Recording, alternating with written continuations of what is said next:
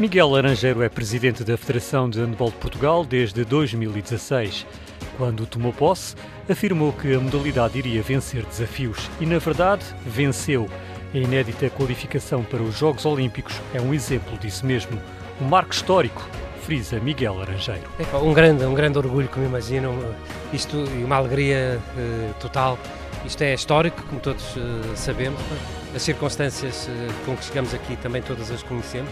Isto é uma vitória destes heróis que, que aqui estiveram uh, em França a lutar contra tudo e contra todos, mas conseguiram superar. O discurso emocionado de Miguel Laranjeiro, captado em março deste ano pelo microfone da Antena 1, depois do épico triunfo sobre a França por 29-28 em Montpellier.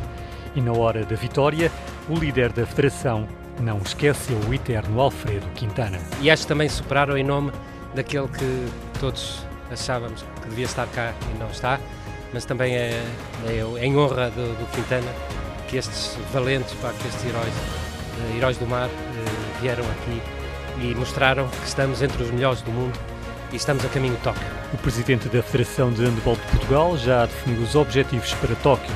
Primeiro passar a fase de grupos, depois lutar pelas medalhas.